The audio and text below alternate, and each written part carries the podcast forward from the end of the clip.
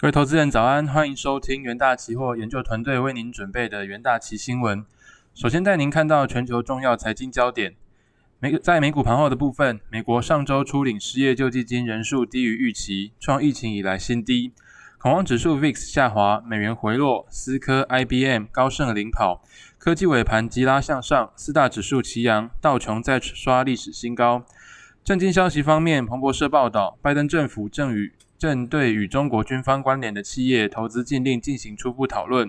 其中包括中国三大电信公司。消息人士表示，由于贸易、人权、南海问题紧张局势加剧，预期拜登将对中国延续川普的中国投资禁令，采取持续强硬立场。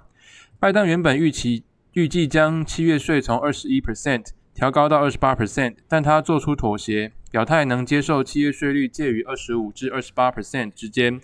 为二点三兆美元基建计划提供资金的谈判空间。美国联准会周四发布金融稳定报告，提到，尽管金融系统在疫情中基本上保持稳定，但未来的危险正在上升。股市和其他资产价格上涨对金融体系构成了越来越大的威胁。如果风险偏好下降，资产价格可能容易大幅下跌。Fed 理事布兰纳德表示，目前的情况值得关注，并强调了确保金融体系拥有适当保障措施的重要性。收盘，美股道琼指数上涨零点九三 percent，S M P 五百指数上涨零点八二 percent，纳斯达克指数上涨零点三七 percent，费城半导体指数上涨零点七七 percent。另一方面，全球新冠肺炎疫情持续发烧。据美国约翰霍普金斯大学即时统计，全球确诊数已飙破一点五五亿例，死亡数突破三百二十四万例。美国累计确诊超过三千两百五十九万例，累计死亡数超过五十八万。印度累计确诊超过两千一百零七万例，巴西累计确诊一千三呃千一千四百九十三万例。焦点个股消息方面，科技五大天王集体走升，苹果上涨一点二八 percent，脸书上涨一点五九 percent，Alphabet 上涨零点九八 percent，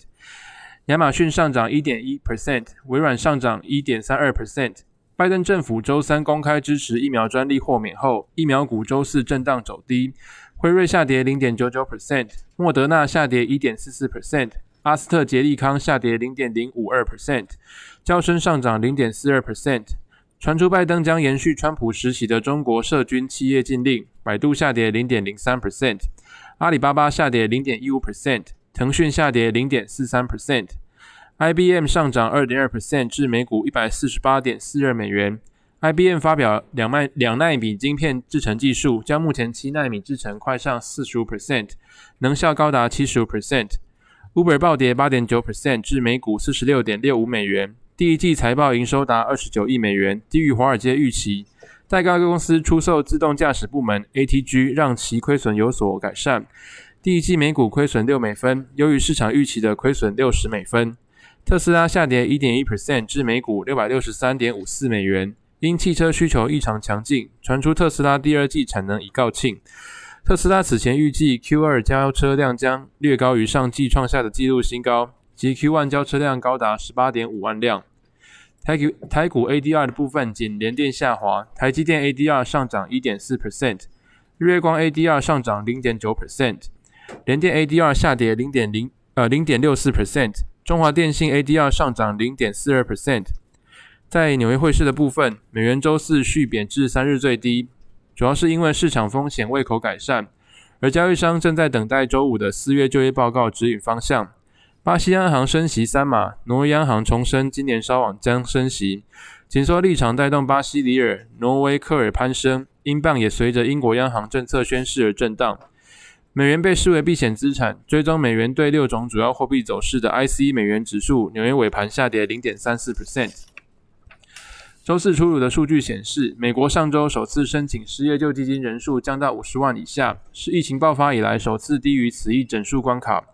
显示随着经济蓬勃发展，劳动力市场进入新阶段，帮助投资人重拾风险未纳，美股应声上涨。同时，美国联准会多位官员周三同声淡化通膨风险，这些言论强化了利率将长期走低的心态，削弱美元吸引力。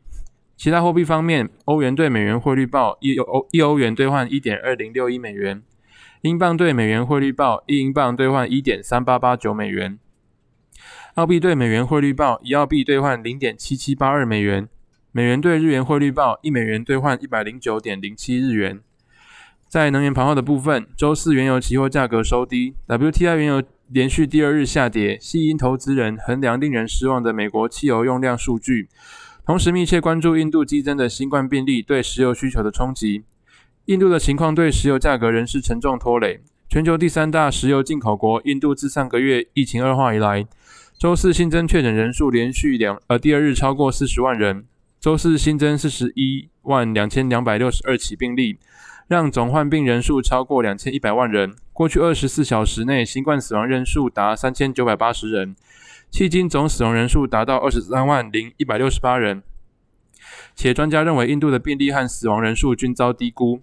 EIA 周三公布，上周美油美国原油库存下降八百万桶，为一月以来最大单周下降程度。但数据公布之后，油价陷入困境，因为该报告也显示说，汽油上周供应量意外增加了七十万桶。在收盘价的部分，六月交割的 WTI 原油期货价格下跌约一点四 percent，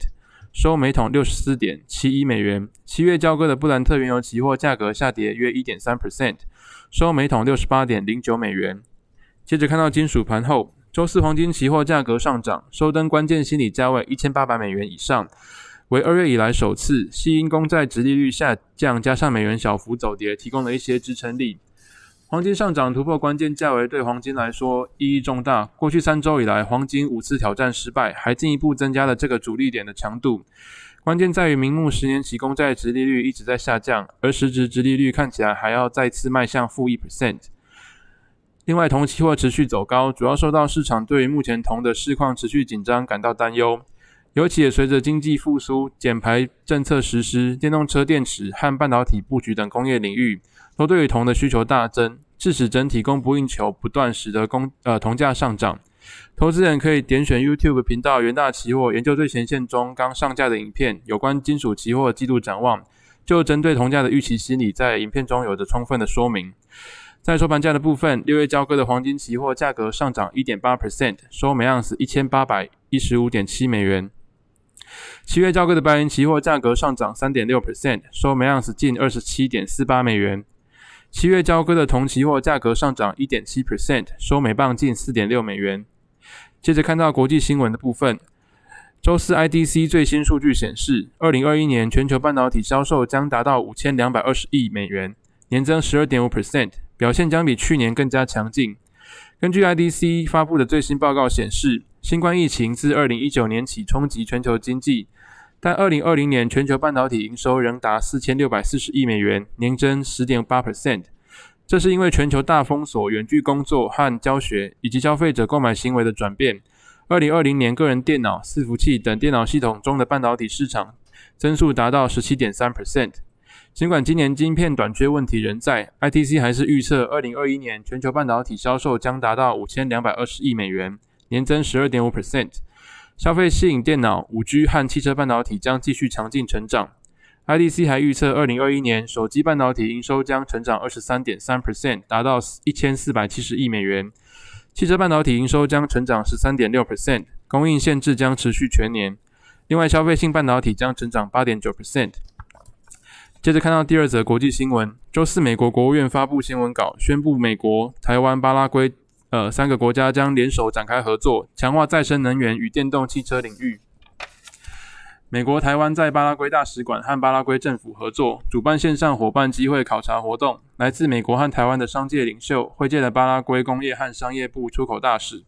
美国国务院发言人表示，美国台湾正与正在与巴拉圭合作，强加强巴拉圭的可再生能源和电动汽车领域的合作机会。与会期间，来自美国和台湾的高级主管们讨论了巴拉圭的水电能源过剩，以及在绿绿色氢、太阳能、智慧电力分配和储存系统，以及电动汽车元件方面的潜在合作。在这一初步的虚拟伙伴关系机会代表团之后，将进一步参与，以加强会议期间确定的关键产业机会。接着进入三分钟听股期单元，首先带您看到在强势股期的部分，大成钢期货呈现开高走高。外资投行瑞信发表报告是指出说，全球对于铝产品的需求上升，但中国内蒙古降低产能与环保政策限缩铝铝制炼厂产能，进而削减铝库存，预期供需缩呃紧缩，渴望支撑铝价发展。而大成钢受惠于铝价续扬，配合产业结产业结构转佳，与美国反倾销效益，铝卷板价格持续看涨。目前在美国本土工业铝卷板供应不足，有利于大成钢在美国销量的成长。第二季营收渴望挑战单季新高，获利预期同步攀升。大成钢期货周四呈现开高走高，上涨近九 percent，期价有机会挑战前高。另一方面，台塑期货是持续的强势拉升，四呃台塑四月营收达两百四十三点六七亿元，创历史单月营收次高，年成长六十五 percent。四月营收相较三月微幅衰退，主要是因为人武 PVC 厂配合中油十八寸乙 C 管线检测所致。台塑指出，需求端在第二季受到营建、汽车、家电等主要产业进入传统旺季。预期将有利石化品需求增加。元大旗研究团队是认为，原油价格呃，原油价格维持反弹走势，渴望激励中国五一假期结束后的石化库存回补潮，因此是有利于台塑等石化业者营运表现。台塑期货周四强势走高，上涨六点五一 percent，收盘价创波段新高，后续挑战前波高点。而在弱势股期方面，台达电期货是压于短线短期均线下方，因为台达电日前表示，目前印度疫情相当严峻。那么台达电印度据点确实有员工染疫，因此生产受到影响。所幸印度占营收比重尚低，目前影响不相对有限。另一方面，除了 IC 供给短缺，基本金属如铁、铜报报价涨幅亦大，可能反映到台达电在零组件成本上扬，对毛利率产生影响。元大旗研究团队认为，近期外资连三日卖超台达电现股，期价走势明显承压。周四小幅反弹零点八六 percent，但持续压抑于短期均线之下，投资人可以留意相关的交易机会。